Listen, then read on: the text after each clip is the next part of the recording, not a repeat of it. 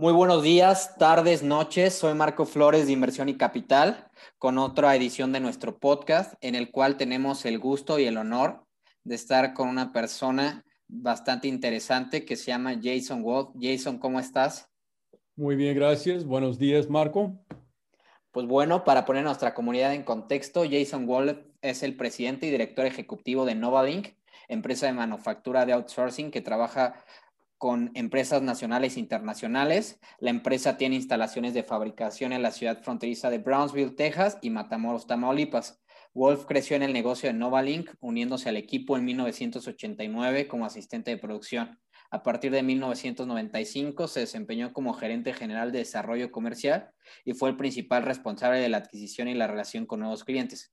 La experiencia de Wolf en administración, desarrollo comercial y pasión por la industria maquiladora lo han convertido en una parte invaluable de Novalink. En abril de 2015, después de trabajar en varios puestos en la empresa, Wolf pasó a ocupar el cargo de presidente y director ejecutivo. Wolf se desempeñaba en el Consejo de Desarrollo Económico de Brownsville durante cuatro años, incluido dos años como presidente. Recibió su título en Administración de Empresas de la Universidad de Texas en 1989 pues la verdad es que una trayectoria ya bastante interesante de, varios años de, trayectoria. Si nos pudieras decir cómo te definirías tú como persona, ¿quién es, quién es Jason Wolf? ah, pues, Marcos, soy una persona simple.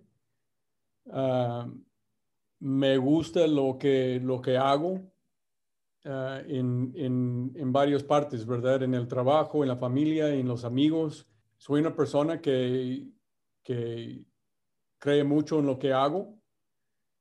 Ah, siempre trato, no siempre con éxito, pero siempre trato de, incluir uh, la gente que son importantes para mí.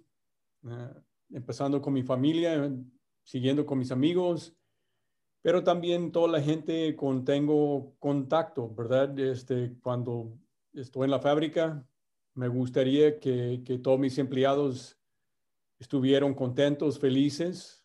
Obviamente no, no siempre es así, pero así soy. Soy una persona muy simple. Ah, quiero creer eh, que, no hago juegos. Soy muy directo. y una persona que tiene, que tiene mucho, muchos este, retos que, no, que todavía no ha cumplido. Oh, no, pues la verdad es que siempre se puede hacer todo, ¿no? Excepto revivir o dejar de pagar impuestos. Hoy, por ejemplo, ¿cómo fue tu paso por la universidad? ¿Qué fue lo que te motivó a estudiar la carrera de administración? De verdad, Marco, este, en este tiempo, 1985, ah, saliendo de, una ciudad pequeña, ah, no tuve mucha visión como los los estudiantes hoy, creo. Creo, y puede ser que porque yo tengo niños que acaban de entrar a la universidad y vi todo el proceso, pero yo vi la universidad como el siguiente paso que, que estaba parte de mi plan. Supe que no quise ser abogado, nada contra abogados, nada más que la ley no me interesó. Doctor, no quise, ¿verdad? Porque eh, fue una carrera de, que no me interesó. Ah, y aparte, de joven tuve mucho tiempo con los doctores quebrándome huesos y cosas así. Entonces, vi lo que hicieron ellos y pues es una persona muy especial que, que para, ser, para ser enfermera o doctor y yo no soy una persona así. Entonces el negocio me interesó, ah, está muy abierto. Si eres artista, si eres doctor, si eres en, en gerencia, tienes que conocer negocio, es eh, pues toda la vida, ¿verdad? Tienes que saber cómo, cómo manejar su dinero, cómo controlar su dinero, cuidar su dinero, tienes que aprender cómo tratar a gente que van a trabajar por ti o tienes que aprender cómo, cómo formarte ah, como parte de una empresa. Todo eso es importante. Entonces, para mí era el siguiente paso mi hermano estaba en la universidad allí. Mi papá, pues obviamente estaba en los negocios y, es lo que vi, ah, lo que hizo él. Entonces, ahí me metí y, en los cuatro años que estuve allí en Austin, ah, formando mis siguientes pasos por donde me iba. Ok, la, la, verdad es que pues al final es algo que era mucho, ¿no? O sea, al final la administración, digo, abarca muchos temas y te ayuda en muchísimas cosas. Y por ejemplo, nos gustaría saber, digo, al final eres una persona que realmente pues vives en Estados Unidos, pero realmente la mayoría de la parte de la que trabajas, trabajas aquí en, en México, ¿no? Si nos pudieras contar cómo fueron tus inicios trabajando y además trabajar en un ambiente que no es tu país, ¿no? ¿Cuál es tu mayor reto al inicio de tu carrera profesional? Buena pregunta, Marco, porque yo soy de Indiana y otra vez en, en, estos años de vinimos a, a, Brownsville, Texas, aquí por la frontera, uh, en 1980 mi papá estuvo encargado de, cambiar una planta de Indiana a, Matamoros de, para GM, para General Motors. Y en, ese tiempo, pues la ciudad donde, donde estoy, soy, eh, estuve muy cerrado. No lo que, lo que comento en algunas pláticas con mis amigos, en ese tiempo yo no conocí ningún latino, ninguno todavía no estaba el, población de, latinos por todo el país, ¿verdad? Como es hoy. Entonces yo no conocí ningún latino. La cultura mexicana, jamás pensé en eso. español, cero. Ah, entonces cuando cambiamos a Brownsville fue un, no sé cómo decirlo en español, pero un shock cultural para mí. Ah, los anuncios en español, me imagino que el, el, población de, de, Brownsville en ese tiempo era como 98% mexicano o latino. Ah, entonces, toda la gente hablando el español y yo no entendí nada, ¿verdad? Este, lo bueno es que me gustó la clima, me gustó la gente, la gente de Texas y, especialmente aquí en la frontera era gente amable y, lindos. Me aceptaron en, en la escuela encontré muchos amigos y empecé poco a poco a aprender la cultura y, y, y como se dice, meterme más a la cultura y aprender más de, de, una cultura que es diferente que la Ciudad de México y es diferente que Dallas. Ah, la frontera tiene una cultura mixta, ¿verdad? Entonces, cuando yo llegué, así empecé. Me fui a Austin a, graduar de, la escuela, de la universidad. Mi papá me ofreció un trabajo de venir y, arrancar a Nova Link con él. Entonces lo acepté y empecé a trabajar con él. al inicio, Marco, completamente honesto contigo, no supe qué estaba haciendo. Mis trabajos antes de eso eran guardavidas, este, trabajando en un restaurante como mesero, como cocino, cocinero este, y en construcción. y cuando metí con mi papá a trabajar fue porque él quería alguien con quien, con quien tuvo mucha confianza, ¿verdad? Mi hermano también trabaja con Novalink y empezó antes que yo.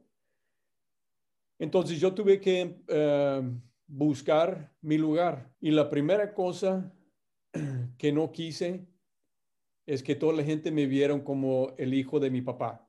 Obviamente mi, mi papá me dio una oportunidad que mucha gente no tiene, pero como siempre digo a mis hijos, alguien siempre te va a abrir la puerta. Depende de lo que tú haces cuando entras a esta puerta puedes entrar y poner los pies arriba del escritorio porque tu papá es el jefe, o te puedes entrar y empezar a aprender el negocio. Claro. Este, entonces, uno de mis primeros retos era de aprender español. no pude hablar con nadie. Este, los pobres eh, empleados de Novalink al principio tuvieron que, que, aguantar mi abuso del, de, idioma. no de que todavía no sigo abusando su idioma, pero trato. Ah, pero tuvieron que hablar con, ah, conmigo en inglés y poco a poco este, aprendí más español todos los días. Y creo que esto me ganó respeto con la gente y me enseñaron muchísimo en esos primeros años. Eh, aprendí cómo, cómo manejar la montacarga, aprendí cómo cargar los racks, aprendí la costura, la eh, soldura, este, el ensamble, eh, cómo hablar con la gente de calidad.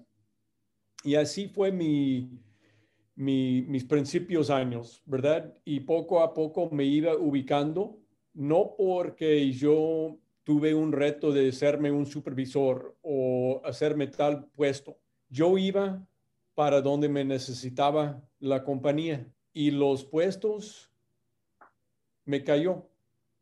Eso no fue un, puesto que busqué, pero tengo algo cuando hablo con gente, prospectos, clientes prospectivos, ah, como que yo creía mucho en lo que hago y no tengo que inventar palabras, no tengo que inventar lo que digo de la compañía. Yo creo que ellos vieron que yo sí creía en Novalink. Y cuando yo hablé de Novalink y lo que podemos hacer en Novalink, yo creo que mi papá y su socio René González a ese tiempo y la otra, los otros gerentes de Novalink vieron pues Jason puede hablar muy bien con la gente y, no sé si es la palabra correcta, pero puede convencer a ellos que Novalink es el, el, partner, el, el ¿cómo se dice? socio adecuado para ellos. Ok. Pues, por ejemplo, de acuerdo, bueno, ya nos comentaste de tus inicios un poco, pero ¿cómo es que surge esta pasión por, por la industria manufacturera? O sea, ¿qué es lo que más te apasiona este sector? Porque entiendo que, bueno, fueron tus inicios y cómo empezaste trabajando, pero realmente, pues, para seguir adelante y sobre todo en este camino a lo largo de lo que llevas en trayectoria, ¿cómo es que te gustó? O sea, ¿qué es lo que más te apasiona de, este sector? Pues yo te estaba comentando saliendo de la universidad, este, mi papá me ofreció el trabajo. Yo tenía planes en el último año de seguirme en los estudios y yo me iba para no sé cómo decirle, gerencia de ah, hospitalidad, que son los, los, los, hoteles y cosas así. Sí. Porque sí me gusta mucho de, de, que la gente están divirtiendo, ¿verdad? Están, están, no sé, con una buena experiencia cuando vayan a... Yo me iba mucho a Cozumel a bucear. Ah, ok. estaba Cozumel y, siempre dije, bueno, no siempre, pero ya a los, a los últimos años de cuando me maduré un poquito, dije, ¿sabes qué? Este puede ser un buen trabajo de, de estar en un resort así, bucearme cuando quiero este, y, y, estar con gente que están en vacación y, aprovechando la vida, ¿verdad? Entonces, este me, este me gustó mucho. Tengo un poco de lo mismo en, en, en, en Novalink pues tenemos alrededor de 2.000 empleados y es parte de mi puesto, especialmente ahora, que esta gente están contento. Entonces tengo que buscar la manera para que tienen lo que necesitan, pero al mismo tiempo que el negocio tiene lo que necesita y llegar a un punto de donde somos contentos juntos, ¿verdad? Y otra vez, no siempre es así, pero es mi, es mi reto, que, que la gente que viene a trabajar a Novalink no vienen completamente por necesidad, porque hay muchas maquiladores en Matamoros, pero que escogen a, Novalink porque tenemos buena cafetería, que tenemos este, supervisores que te tratan bien, cosas así. Es, el, es, el, es, es lo que yo quiero. Entonces, esa parte me gustó. Y la parte que, no, que yo no todavía no supe, que me gustaría, que me gustó tanto, era la parte de ingeniería. Ah, me fascina ahora de, ver cómo está hecho un producto y tratar de mejorar este proceso, tratar de pensarlo con, mis empleados, mis, mis gerentes y, los ingenieros y ver cómo podemos hacer la cosa con mejor calidad, con más rapidez, con mejor eficiencias. Y bueno, pues ya al final, sí me gusta mucho de ver cómo manejar un negocio ¿verdad? Cómo, todos los departamentos del negocio, la contabilidad, que no soy contador, pero me gusta esa parte, ver las cotizaciones, ver la parte de los sindicatos, de recursos humanos, de, todos, de todas las partes de, de verlo un poquito y tener influencia en, en cada, cada parte, ¿verdad? Claro. Oye, por ejemplo, esto que te interesaban pues mucho los negocios, digo, estudiaste administración y te ibas dando cuenta de que te gustaba. Supongo que de ahí fue como te fuiste involucrando en el Consejo Económico de, de Brownsville, ¿no? Si nos pudieras platicar un poquito qué es lo que haces en, en, este consejo y de qué se trata. Sí, este consejo, pues obviamente es para, para tratar de, de, de traer más negocio a Brownsville será manufactura, será uh, restaurantes, lo que sea. Este, más que todo en, en, la parte, en ese tiempo, en la parte de manufactura, coplando con el esfuerzo que, que tenemos en Matamoros, ¿verdad? Tratar de, de, convencer a alguien, este, puedes venir aquí a, Brownsville y tener lo que tiene Brownsville, pero al mismo tiempo tenemos esa parte de Matamoros y, te puedes, como, como que hizo General Motors, tener la bodega y algunos procesos uh, con menos mano de obra, pero con más capital y, aprovechar la oportunidad de Matamoros con la mano de obra, ¿verdad? Ese era el, el parte del consejo.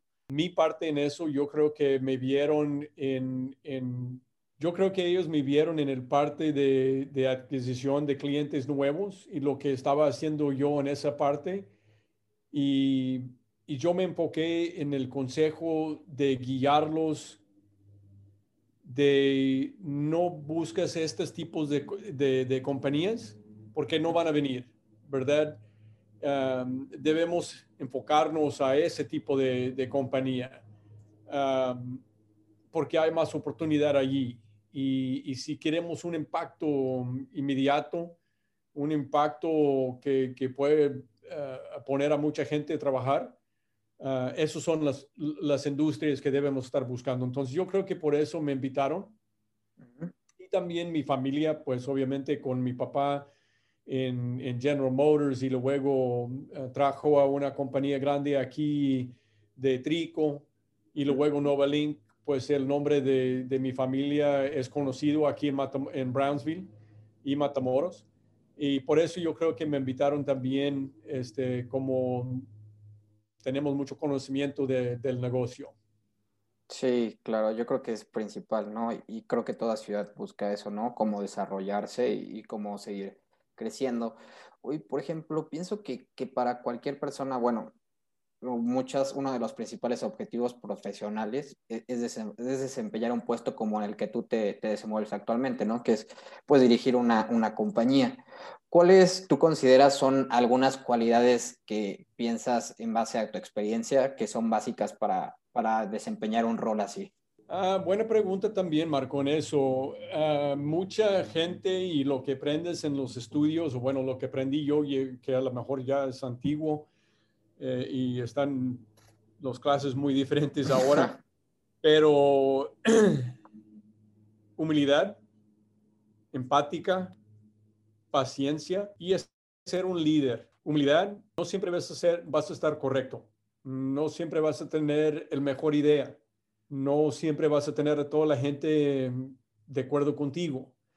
y humildad de aceptarlo, es una buena característica que debes de tener. Empática, como sabemos, todos estamos batallando en la vida. Puede ser que estamos batallando para pagar la renta o que estamos batallando con el muerte de, un, de alguien en la familia y no siempre sabes lo que está pasando con alguien. Entonces, cuando alguien llega al trabajo y están teniendo un mal día, si tienes empática, esa es la palabra empatía, empática, ¿verdad? Sí, empatía. Ah, empatía. Este, si tienes empatía, siempre vas a estar en el, en, con, la mente de que necesites pensar en eso. ¿Qué está pasando con esta persona hoy? ¿Qué está pasando en su vida? Y, y, y estar sensible a ese punto. Y aparte, si hay puestos en una compañía que, que, que no siempre vas a querer hacer, ¿verdad? Hay, hay puestos, este, por un ejemplo, costurero, ¿verdad? Es un, es un trabajo ah, difícil, es un trabajo que lleva mucho talento y, y, no es un trabajo que personalmente yo quiero hacer. Entonces, con empatía, yo entiendo que esa persona está haciendo un trabajo que a veces es más difícil que el mío. Entonces, cuando yo trato con ellos, no los puedo hablar como una persona menos que yo, no los puedo tratar de forzarlos de hacer algo que es imposible y aparte necesito tener el ambiente, la comida, la transportación, las enfermeras y todo esto disponible para ellos, para que cuando vienen a trabajar en Novalink, tienen un lugar bonito en donde trabajar. Su trabajo es difícil. Imagínate que si no, para ahorrarme dinero, me quitaba todo el aire acondicionado. No es justo. Entonces, esta empatía es muy importante. y el último, y siempre les digo a mis hijos, yo mucho de tiempo no soy el más inteligente en el cuarto, en el, en el lugar. Hay mucha gente más inteligente que yo, contadores, gente de finanzas, ingenieros, tienen mejores ideas que yo, son más inteligentes que yo. Pero lo que tengo yo es el poder de guiarlos, porque no es, no es, este, ¿cómo se dice? No común de que los, los ingenieros no están de acuerdo con los contadores, que los contadores, algunos contadores están pensando nada más en el dinero y no están pensando en la relación con el cliente. Y, y, y si cotizamos un poquito menos para nosotros no es no perdimos mucho pero el cliente lo ve como que ganan mucho verdad entonces mi puesto, parte de mi puesto es de guiarlos, de que todos están yendo por el mismo camino. Entonces, para estar en mi posición, yo creo que esa es una cosa muy importante y no siempre soy exitoso en eso. Y al final, si yo tengo que poner el camino y no todos están de acuerdo, pues tiene que estar de acuerdo porque es el, es el camino de la compañía. Claro, yo creo que al final la, toma de decisiones y la empatía es fundamental en un líder. Y por ejemplo, en algún momento, bueno, ya nos contaste hace poquito, pero fuiste responsable de la adquisición en relación con, con nuevos clientes, ¿no? Que esto yo creo que es una parte fundamental en cualquier negocio. Este, ¿cómo, fue este proceso y si tuviste de casualidad pues algún mentor o, cómo fue que aprendiste esto de, relacionarte y, este, este, este, por tu paso en este puesto que tuviste? De verdad, yo no pensé en que yo voy a ser la persona encargada de adquisiciones. Este, otra vez, por un poquito se me cayó e, este puesto. Uh, mi hermano también trabajo con un, ah, un, amigo muy cerca de mí. Fuimos a la universidad juntos, lo, los, ah, lo conociste tú, este, Luis Musquiz, mi hermano Brad Wolf. Ah, hacemos un buen equipo. Y, y en este proceso de, ir a visitar los, los prospectivos, invitarlos a visitar a nosotros, llevarlos a cenar, estas cosas. Yo creo que ellos vieron y mi papá lo vio, el señor González, que yo era la persona que, que era más fácil que yo hablaba con ellos y mi personalidad o algo estuvieron cómodos conmigo. Y otra vez este punto de confianza que, que expliqué antes, de hacer las cotizaciones, de, de ponerme los planos del edificio, ah, de las líneas de producción, ahí es donde te digo que yo no soy el más inteligente en el cuarto, en la junta, ¿verdad? Que hay gente eh, que, hagan estas cosas. Ah, mentores, ah, mi primer y principal mentor es mi papá. Ah, es él que me, que me enseñó y, y, no siempre por su palabra, así sentados platicando conmigo, pero por sus acciones de, ser empático, de, siempre pensar en otros antes que, tomar decisiones, de, y, cuando necesitas ponerte firme y, tomar decisiones. A veces tus decisiones no van a estar muy aceptados o, o, o lo correcto siempre, pero al final, cuando tienes que tomar una decisión, tienes que tomar la decisión. Entonces, mi mentor fue mi, mi papá. Y, aparte de esto, yo creo que, que, una persona debe de aprender de todos lo que puede aprender de cualquier persona. Claro. tenemos un janitor allá en la planta, siempre tiene sonrisa, siempre me saluda como que no me ha visto en meses. Este, mi hermano es una persona que piense que puede organizar cosas y, y, pensar bien, enfocar y pensar en, en, lo que va a pasar que si hacemos eso, lo que va a pasar en, que si hacemos el otro. Luis Muskis, muy detallado, una persona que, que, que, me pone planes y, y, he aprendido mucho de él. Ah, y luego tú también conociste a Enrique Reynoso, uh, nuestro CFO, este, y Enrique me ha enseñado mucho de, de contabilidad. Ah, entonces, debe de tener un poco de mentor en cada persona que, que, tocas su vida. Sí, claro, yo creo que cada persona es un mundo y todos tenemos de que aprender de todos, ¿no? Para poder seguir creciendo en la vida. Justamente hoy nos acompañas en un tema, digo, que es el que te dedicas y, y Nova Link, es en el cual, pues, a lo que más es su giro, que es la industria manufacturera, ¿no?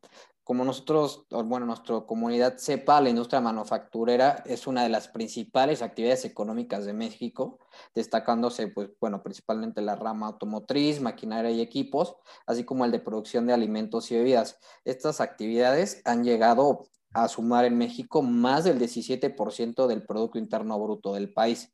Y por su cercanía con Estados Unidos y el Tratado de Libre Comercio entre estos dos países, es la industria que hasta hoy en día pues recibe más inversión extranjera que tiene en México. Tú, por ejemplo, Jason, desde tu punto digo, de CEO de una compañía que es principalmente pues manufacturera, ¿cuál crees que sea la importancia de la industria manufacturera en México y también en el mundo? Desde los principios de, de esa industria, Marco, ha generado mucho empleo no siempre fue un camino liso, un camino bonito. Ah, yo creo que al arranque de cualquier industria o cualquier industria vas a tener problemas. Y la, industria de maquiladoras sí tuvo sus problemas. Había unas compañías que se abusó a la gente de, México, ah, que no era correcto. Yo creo que en estos tiempos es, es raro de encontrar una compañía ah, que está abusando a sus empleados. Otra vez, no siempre vas a tener a toda la gente de acuerdo con la compañía y van a creer que necesitan más o debe estar diferente la compañía. Y hay, hay, hay compañías que, que no están poniendo lo que deben de poner para los empleados de su, de su propia compañía. Pero la industria para México es crítico, crítico. Aparte de, la industria mexicana, pues hay obviamente el del petróleo y, turismo, pero sin las maquiladoras, México pierde mucho. Primero, empleo. Y no nada más empleo en el, en, el empleo directo. Pero piénsele en cuántos supervisores hay, cuántos ingenieros hay, Ah, cuánta gente en calidad hay. Eh, eh, ya muchos, eh, cuando mi papá inició la planta de, General Motors, obviamente trajo muchas familias del norte para ser gerentes de esta planta. Era lo correcto. Esta gente sí supo de, de producción, ellos entendieron bien la compañía, el producto, y, pero poco a poco, pasando los años, mexicanos agarraron esos puestos, como Novalink. En Novalink, la mayoría de lo que tenemos en Novalink son mexicanos. Y hay, pues aparte de yo y mi hermano, ah, todos son mexicanos, mexicanos que viven en los Estados Unidos. Yo creo que tenemos un grupo pequeño que cruce todos los días a trabajar allá, pero todos son mexicanos que trabajan en Novalink. y eso es bonito, ¿verdad? Que México ha ganado eso. Hay muchas compañías en México de moldeo, de, de, trato de metales, de pintura, que han prendido esa tecnología por la industria maquiladora, porque compañías como General Motors trajeron sus máquinas de moldeo y ahí es donde gente prendieron el moldeo y luego tuvieron este, el visión de salir de una maquiladora y ir y abrir su propia fábrica de, moldeo. Entonces, ha, sido un gran parte de, lo, que está, lo que va creciendo en México. Y no estoy diciendo que todo viene de eso, pero por gran parte sí viene la tecnología y, y, mejoranza del negocio por la, por la industria maquiladora. En el mundo, lo que México está, la parte que tiene México y, y estamos viendo eso especialmente en ese tiempo, no hay un país más cerca de los Estados Unidos aparte de Canadá. Lo que tiene México, obviamente, no es secreto, es la mano de obra más barato. Y lo que yo he tratado de explicar a, todos que, que, platican conmigo, todo llega a un punto de que es matemáticas. Tú y yo queremos comprar un blender, una camisa por tantos dólares. Arriba de eso no estamos puestos o disponibles de pagarlo. ¿verdad? Entonces, si hay un producto que, se tarda media hora en, hacer y estás pagando a alguien 15, 20 dólares para hacerlo y tú quieres comprar este producto para 10 dólares, no puedes porque estás gastando 10 dólares nada más en la mano de obra. No tienes ahí nada de marketing, de, de contabilidad, del edificio, del overhead, ni nada de eso. Entonces llega de ser matemáticas. Lo que, lo que nosotros tenemos que hacer como compañías de maquiladoras, otra vez, pagar un salario justo, que gente puede vivir con este salario, un ambiente adecuado, un ambiente seguro y darles beneficios a nuestros empleados, no nada más los directos, pero los indirectos también. Y, y, este es nuestro parte. Pero en el mundo no hay nada, ningún país más cerca del mercado de los Estados Unidos que sabemos es uno de los mercados más grandes del mundo. Ah, la gente de los Estados Unidos le gusta mucho comprar. Entonces, estamos aquí. Podemos hacer un producto hoy y tenerlo en los Estados Unidos mañana. Podemos, tenemos lead times de, de 7 días, 10 días. Asia, estás hablando de 6, 8, 10, 12 semanas para que llegue tu producto. Entonces, mejor estar en el, en el lugar más adecuado de, beneficiar de esta industria que cualquier otro país del mundo. Por ejemplo, digo, ya conocimos un poco de ti, de, lo, de tu visión de, de la industria manufacturera, pero nos gustaría mucho dirigir la plática a, obviamente a la empresa que ahorita diriges. O sea, ¿cómo surge Novalink? O sea, ¿qué ventaja, este, bueno, vieron en sus inicios y principalmente cuál fue el motivo de, querer desarrollarla en México, ¿no? Novalink, eh, te expliqué al principio que mi papá trabajó a General Motors y luego a Trico, y esos dos son compañías muy grandes. Sí. ¿Verdad? Este, y ahora General Motors tiene plantas por todo el país. Lo que mi papá vio en ese tiempo, y creo que fue en, 80, eh, fue en 89, en 88, 89, uh, él vio que no son nada más las compañías grandes que necesitan la oportunidad de México, pero no tienen el poder de venir a México solos. No tienen este, la infraestructura, no necesitan un, más que 20 mil pies de, espacio. Este, si pones todo el overhead de, una compañía sobre un, un, proyecto pequeño, pues no, no sale. ¿verdad? Eh, este, entonces mi papá vio que, que muchas compañías necesitaban la oportunidad, pero no tenían el poder. Entonces él pensó que si con, con, sus, con sus socios a ese tiempo, si yo pongo un edificio grande, 100 mil pies, 50 mil, 200 mil pies cuadrados, y encuentro varias compañías pequeñas que nada más necesitan 5 mil pies, pero necesitan, tiene una parte de un porcentaje grande de su producto de mano de obra y necesiten en estos 5.020 personas. Ellos sí benefician de México, pero no tienen el poder de venir. No pueden dedicar una persona de su compañía, porque es una compañía pequeña, al proyecto de México. Entonces, la idea de Novalink era, vamos a tener aquí la infraestructura en México, el conocimiento de México, el poder de contratar y, eh, supervisar la gente, los empleados. Yo puedo traer, y no sé si traduce a español así, pero una economía de escala, así dices. Sí, exactamente. Ok, una economía de escala para todos mis clientes.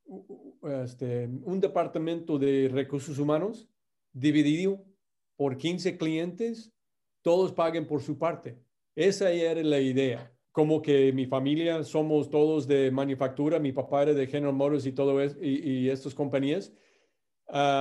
nosotros tuvimos un enfoque de no nada más manejar los libros, los departamentos de recursos humanos, import-export, contabilidad legal. Nosotros quisimos meternos también a, a tener control de la manufactura. Nuestros clientes no tienen, y, estabas en, mi, en, nuestra planta hace unas semanas, y en realidad, bueno, aparte de que estamos en el tiempo de COVID, normalmente no tenemos extranjeros en nuestra planta. No porque no queremos que estén allá, pero no tienen que estar allá.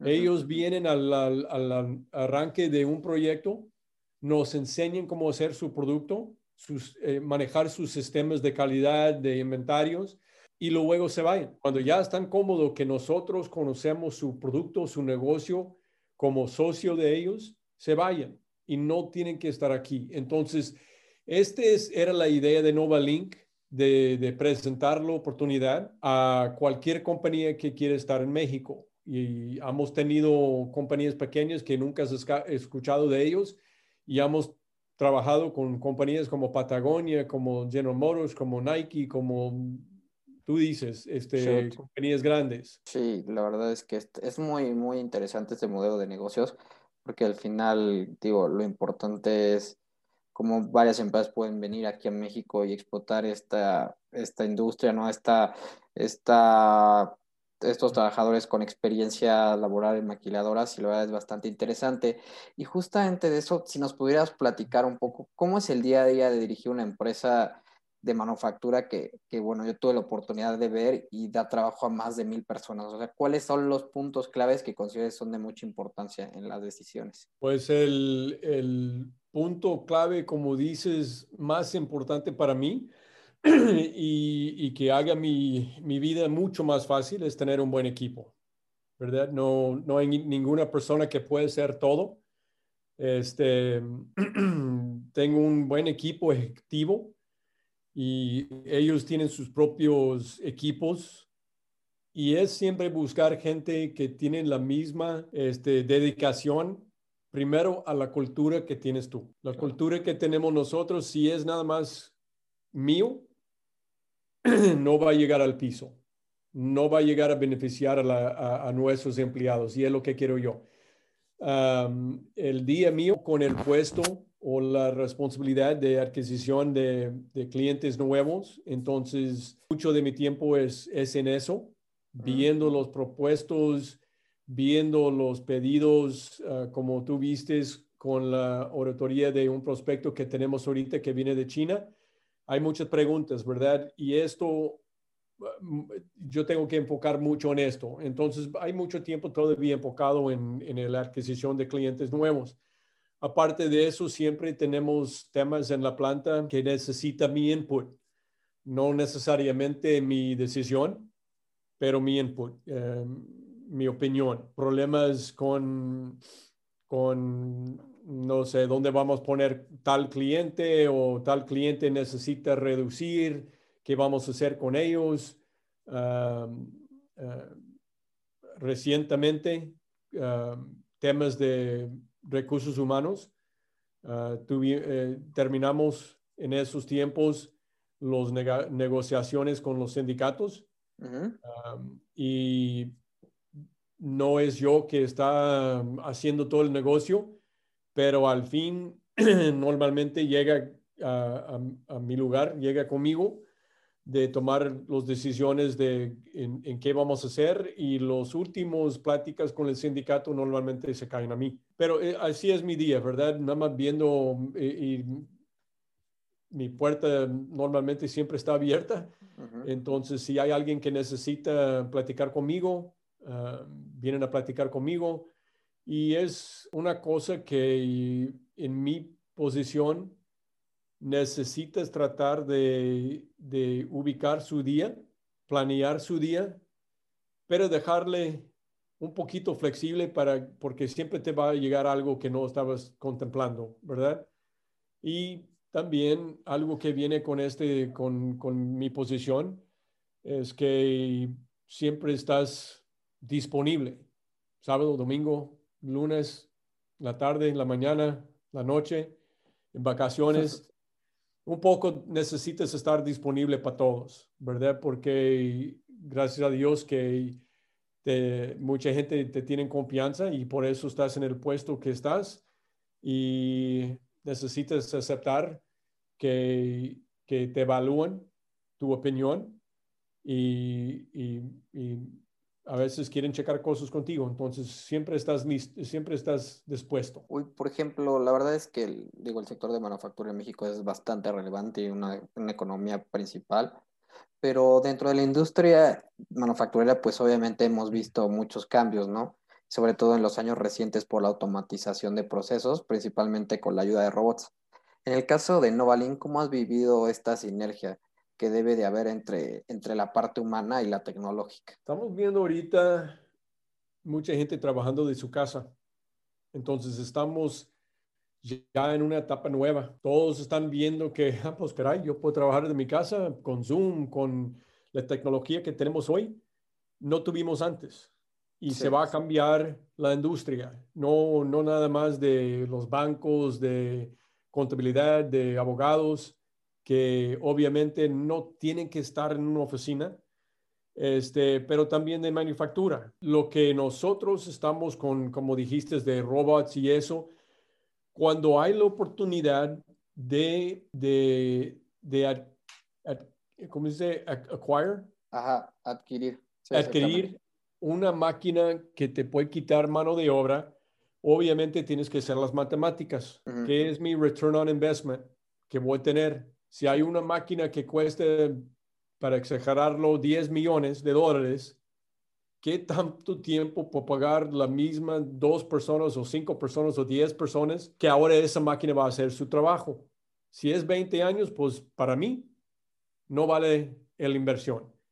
Pero si es una máquina que va a mejorar su calidad, que es un proceso que a veces necesita mm, un, un, un, proceso muy exacto y hay una máquina que puede hacerlo, a lo mejor sí vale la pena de hacer la inversión. Otra vez, si estás en un lugar de, de muy alto salarios, la inversión de robot y la tecnología es obvio. No me gusta meterme mucho en lo político, pero en los Estados Unidos es lo que está pasando. Los salarios siguen subiendo, subiendo, subiendo, subiendo. Los empleados de las fábricas pidiendo más, pidiendo más, pidiendo más. Entonces, lo que, lo que empezó a hacer las compañías era buscar la mano de obra más barato. Y sí hay compañías que están regresando a, y desde los principios de Ford, hacer una línea de, de, ensamble. No era nada más por eficiencias, pero era también para quitar mano de obra. Si no tengo alguna persona empujando el carro de una estación al otro, no necesito este, esta persona. Estoy bajando mi, mis, mis mis empleados, ¿verdad? Entonces, esta siempre es, una búsqueda de, cómo vamos a reducir el costo que tengo, mejorar mis ganancias, o son, son ahorrancias que necesito pasar al, comprador, al, al mercado. Entonces, sí lo usamos, pero también tiene que ser una máquina que más que todo va a ayudar al producto y si me va a quitar mano de obra, lo necesito recuperar la inversión rápido. rápido. Claro, sí, es que todo se traduce en inversión, ¿no?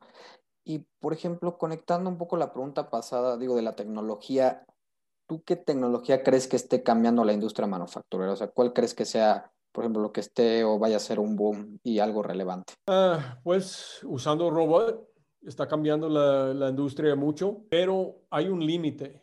Si, te, si y, tú eh, visitaste a nuestra planta, lo que estamos haciendo con los cascos de fútbol, será muy difícil y muy costoso de ser una máquina que hacen todos estos empleados que están ahí, quitar la pintura vieja, ver cuáles partes están, están este, que, que necesitan ah, ah, reemplazarlos y luego repintarlos. Será muy difícil, ¿verdad? Entonces ahí no lo voy a buscar más que a lo mejor una pulidora mejor o algo así que me puede ser más eficiente, ah, un sistema de pintura que, puede serlo con mejor calidad, pero este, este producto siempre va a llevar mano de obra. hay otras áreas que vistes ahí en la costura que hacemos, hay unos productos que, que sí puedes poner la, la, tecnología automática y nada más necesitas una persona que se cargue la máquina y luego la máquina hace el proceso. Ahí yo creo que va muchas cosas y hay otras industrias como el automotriz Ah, en donde puedes quitar mano de obra y usar más la tecnología. Ah, yo no soy muy ah, metido en, en el, 3D printing. Sí. 3D. Sí, imagino que va a haber mucho uso para eso también, para hacer unos componentes donde no necesitas muchos, o será mucho de hacer el, el tool y muy costoso para hacer algo, nada más para hacer una pieza y a lo mejor la puedes imprimir. Claro. Sí, la verdad es que, bueno, como todo está cambiando, la verdad, cada vez se está automatizando un poco más, pero la verdad es que todavía la mano pues, de obra es esencial.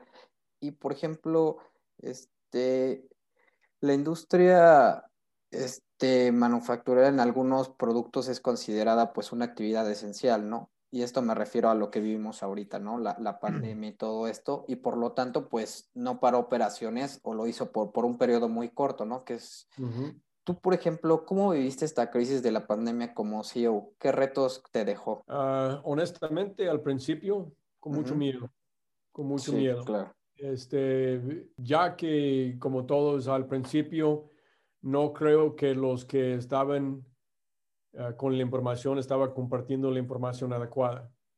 Claro. Entonces, para mí era un, una enfermedad, una, un virus que te enferma, ¿verdad? Eh, todavía seguimos con nuestros planes de hacer una vacación, pero ya poco a poco que iba saliendo más a las noticias y gente estaba diciendo, ah, pues que no vuelas y que no hagas eso, eh, me, me, me, dio mucho miedo porque en mis instalaciones sí tengo mucho, mucha gente ahí. yo he visto los, el, transporte, en cómo llega y cómo fluye a la ciudad de Matamoros, bueno, en todo México.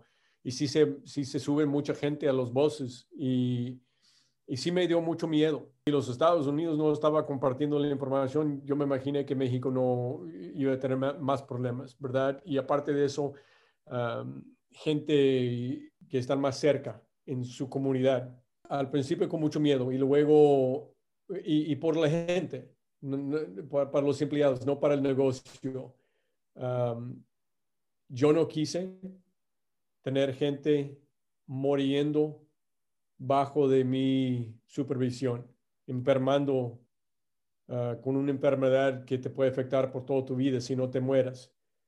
Yo no quise eso bajo de, de mi supervisión, ¿verdad? De la compañía. Trabajé con, con la gente de, de, de, la Asociación de Maquiladoras, con mis, ¿cómo se dice? Colleagues.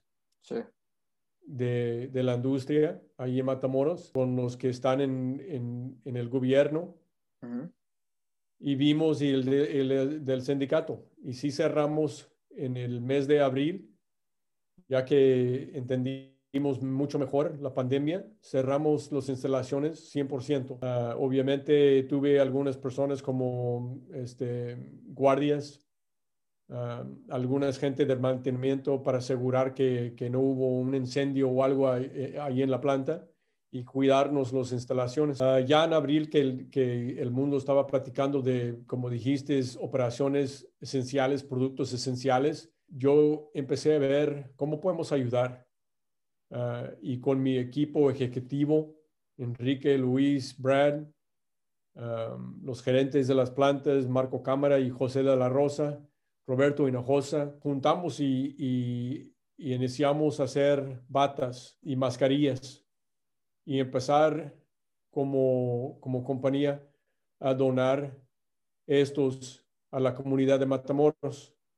¿Qué efecto tuvo? ¿Quién, quién sabe? No eh, quiero esperar que, que, que sí ayudó algo a la comunidad, pero hicimos donaciones, dimos mascarillas a todos nuestros empleados y sí hay unos, hay unos productos en las fábricas que sí son esenciales. Y ya que, que vi que, que, el equipo puso en, en, camino, eh, esa palabra muy difícil para mí, protocolos.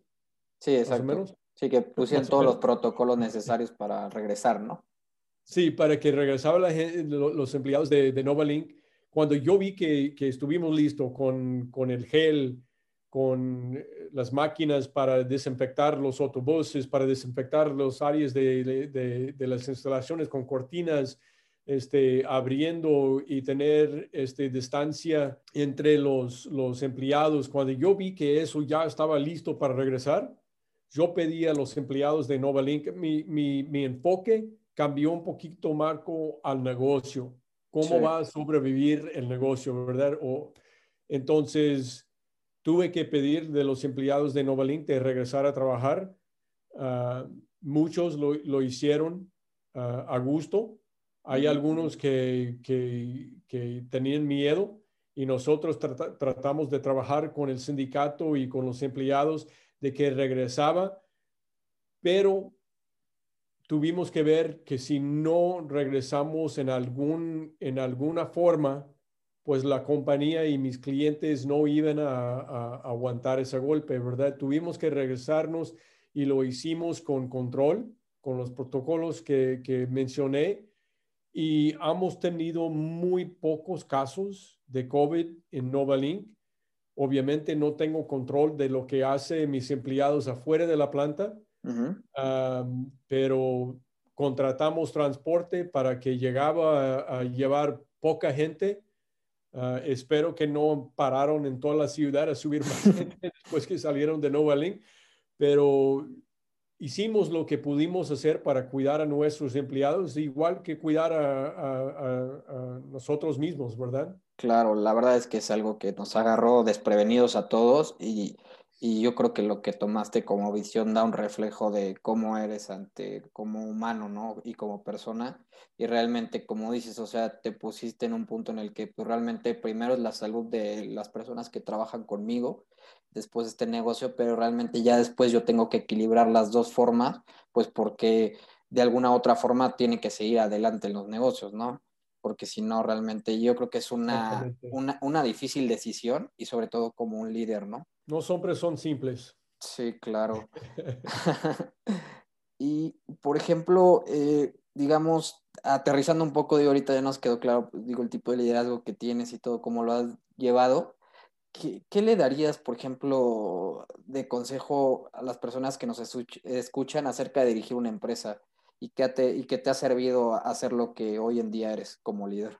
Eh, otra, otra, vez, vuelvo a, a, a tener empatía tener retos. Sí. Y, y sí, eh, muy bonito tener retos fabulosos, ¿verdad? De, pues yo tengo retos que, que yo sé que nunca voy a alcanzar. Claro. Eh, me gustaría mucho de cantar, que, que, no es posible. Pero tener retos y tener retos grandes que dices, un día yo quiero ser tal, pero también tener retos pequeños, los retos que puedes hacer mañana, retos que en un mes yo quiero hacer esto, en, en, un año yo quiero estar así. otra vez, yo no tuve el reto de ser presidente y director de Novalink. Jamás pensé en eso. Yo me gustó el trabajo que yo estaba haciendo y quise hacer ese trabajo, el puesto en donde estuve lo mejor que yo pude hacer este, este trabajo en ese día. Ah, gracias a Dios que, que los eh, inversionistas de Novalink, uh, mi papá y su socio René González a ese tiempo, mi hermano Luis, tuvieron la confianza en mí de que, que ellos quisieron ponerme en este puesto. No sé si soy como todos o, todos son, son como yo, pero yo creo que es normal que una persona duda o que tenga dudas de que estén listos para un puesto. Ah, yo tenía más que suficiente dudas que si yo era la persona adecuada, pero agarré a la confianza que otros tenían en mí y la confianza que yo tenía en, en, en, en, mí propio y dije, yo voy a hacer este puesto igual que los otros. ¿Cómo se dice? I'm gonna fail. Voy a fracasar. Bueno, una palabra nueva, gracias. Voy a fracasar, este, pero voy a aprender. Claro. Y ojalá que no lo voy a hacer otra vez. Pero me voy a formar un equipo que me va a guiar, que me va a enseñar y que me va a apoyar. Entonces yo creo que es tener retos, saber quién eres, saber tus, tus esfuerzos, pero al mismo saber lo que tú no sabes y lo que tú no puedes hacer bien o que normalmente tú no lo haces bien. Y en estos casos, depender de tu equipo. Siempre tener gente, eh, eh, lo que ha dicho a varias, a varias gerentes que, que tenemos en Novalink, a lo mejor están ya harta de escucharlo. No tengas miedo de contratar una persona más inteligente, más listo que tú. Si tú estás, si tienes confianza en tu puesto y quién eres tú, no debes de tener miedo de tener empleados o partes de tu equipo mejor que tú. Ser un líder a lo mejor es algo que esa persona no tiene. Y si tú eres un líder, no te va a afectar. No, te, no estás poniendo tu puesto en riesgo. En riesgo. Y la verdad es que, bueno, pues, nos mostraste una, una lección de liderazgo y que al final es indispensable siempre confiar en uno mismo y creer en los demás. Ya para llevar nuestro podcast a, concluir, a nosotros la verdad es que nos gusta mucho conocer a la gente. Nos gustaría hacerte la siguiente pregunta basada en el libro de Peter Thiel de Zero to One. Y es la, es la siguiente. ¿En qué verdad que consideres importante muy poca gente está de acuerdo contigo? Yo estaba pensando en eso, Marco. es muy buena, ¿no? Sí, y te voy a pedir que me lo expliques un poquito para, eh, porque como es en español, quiero, quiero entender que lo, que sí, o quiero asegurarme que sí entiendo claro. cómo está escrito. Te, voy a poner un ejemplo y, y bueno, voy a hacer más filosofía, pero hay un autor que se llama Facundo Cabral, igual me preguntaron algo parecido, y él, y él dijo, mira, yo comparto una verdad que para mí si el mundo no se espiritualiza o se hace más humano, se podría desaparecer en el sentido en el que si no nos miramos el uno a los otros y si no nos queremos como semejantes, yo creo que el mundo desaparecería. Y esta verdad muy poca gente la comparte conmigo, ¿no? De que si el mundo no se espiritualiza o se vuelve más, más hermano, más fraterno, yo creo que se tendería a destruir. Entonces es, es parecido así. Ok. Pues lo que te estaba comentando ahorita, ¿verdad? Y, puede ser que, mucha gente no están de acuerdo conmigo, pero ha servido para mí, que yo trato de, ¿cómo se dice? Circle myself, este, envolverme, ¿no? Sí, claro. O, tenerme gente cerca de mí. Sí, rodearme de gente, ¿no? ¿Cómo? Rodearme de gente. Rodearme de gente que son mejor que yo amigos, familia, en el negocio, porque así voy a aprender. Un, ejemplo, un ejemplo pequeño, por decir. Y, al mismo tiempo tener la confianza que tú tienes parte de este, de este círculo, de este grupo. Cuando, cuando no tienes confianza, todos van a ver que no tienes la confianza. Y a lo mejor en este, en este, en este caso, no es muy inteligente de tener gente más inteligente que tú, ¿verdad? Porque todos van a ver que tú no, no estás con, confianza y, bueno, pues déjame ir por el lugar de Jason, el puesto de Jason. Claro. Este, pero por decir en español, yo me metí a la fábrica y dije, toda esta gente habla español y hay muchos que hablan inglés. en este caso son mejor que yo, son bilingüe, pero yo soy el jefe de ellos. Entonces les voy a decir que no me hables y voy con gente más inteligente que yo porque hablaban dos idiomas. Y en este caso me pudieron eh, enseñar español y al mismo tiempo corregirme cuando estuve equivocado. Pero tenía la confianza yo de que yo iba a hacer cosas que me iban a burlar, burlar, así dices, make fun of me, este, por lo que dije, porque hay muchos dobles sentidos en español. Sí, exacto. Y, y, sí me metí en unos casos que, que toda la gente se reía de mí, pero yo tenía la confianza, por lo menos, que yo era su jefe y, y entonces es, es, un ejemplo pequeño, pero es algo, espero que contestando la pregunta, que siempre tener gente alrededor de ti que son más, más inteligente, más bonito, más, más algo que tú, y así tú vas a seguir subiendo y creciendo y, y prendiendo cosas. Sí, claro, yo creo que lo podríamos definir en que al final te rodeas de gente que te agrega más valor que el que tú tienes para seguir creciendo, ¿no?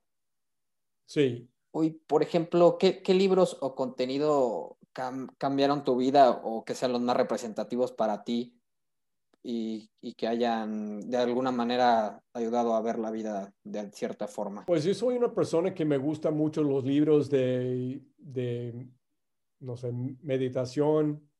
este, me gusta leer libros de, de, ¿cómo se dice? Ayuda personal. Sí, autoayuda, sí. Autoayuda. Este, porque te, te hace de, de pensar.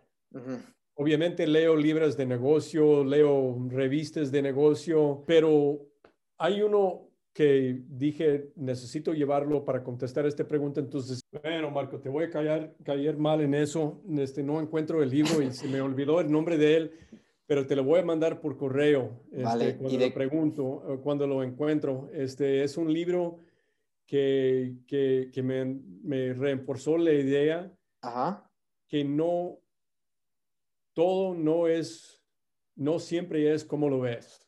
Okay. Hay, es, una, es un libro y me gustaría encontrarlo porque es un libro impresionante que me dio un amigo mío, Rafael Carrasco, este, que, que, que habla de tópicos, este, temas y luego te da datos de los temas que dices, caray, ese no estaba como pensando yo en eso. Pareció muy obvio, pero cuando te dan los datos, lo piensas diferente en el tema. Este, y, no puedo creer que no puedo recordar el nombre del libro, pero te lo mando por correo. Vale, y yo aquí, bueno, los que me estén escuchando, igual en nuestras redes sociales lo vamos a dejar cuando nos lo pase Jason para que lleguen a él. Y, y una pregunta, eh, tú, por ejemplo, ¿hacia dónde va Jason Wolf y Novalink en el futuro? ¿Qué, qué planes tienes? Bueno, pues planes personales tengo dos hijos este, que están estudiando y me gustaría mucho, bueno, pues me gusta mucho en el camino, en, con lo que andan este, en, sus estudios y las cosas que hacen afuera de los estudios, las personas que son. este, y me, pues todo lo que hago ahora es para ellos, para ayudarles en la vida. y me gustaría ver, estoy pues de, eh, aprovechando, estoy, es, es una diversión para mí, para ver ellos lo que hacen en su vida. Ah, entonces, personalmente, es, es, es, son los planes que tengo yo. Nada más ver mis hijos en dónde van ellos y obviamente irme a esquiar cada rato. Ah, en el negocio, tengo planes de crecer a Nova Link. Ah, tengo unos planes fuertes para, para, seguir creciendo allá en Matamoros, este, pero al mismo tiempo yo creo que es tiempo que, que Novalink abren uh, otros lugares otra vez. Claro. Porque en, en, años anteriores tuvimos plantas en Reynosa, Nuevo Laredo. Este, yo, yo quiero hacer lo mismo. Quiero tener otras instalaciones y es parte del futuro de Novalink de seguir creciendo, pero yo creo que en otras partes uh, igual que Matamoros. Claro. Pues la verdad agradecerte por, por tu tiempo. Eh, fue de mucha ayuda y muy enriquecedor y para toda nuestra comunidad. Cualquier pregunta que tengan hacia Jason nos la pueden dejar en nuestras redes sociales. Y pues bueno, agradecerte Jason por tu espacio y tu tiempo. Claro, Marco, y al contrario, muchas gracias a ti de incluirme en este, en este proyecto. Espero que tus, tu audiencia no, no batalló tanto con mi español. No, al contrario, fue muy bueno. Y pues bueno, muchas gracias a todos. Esto fue una, una edición más de Inversión y Capital. Hasta la próxima.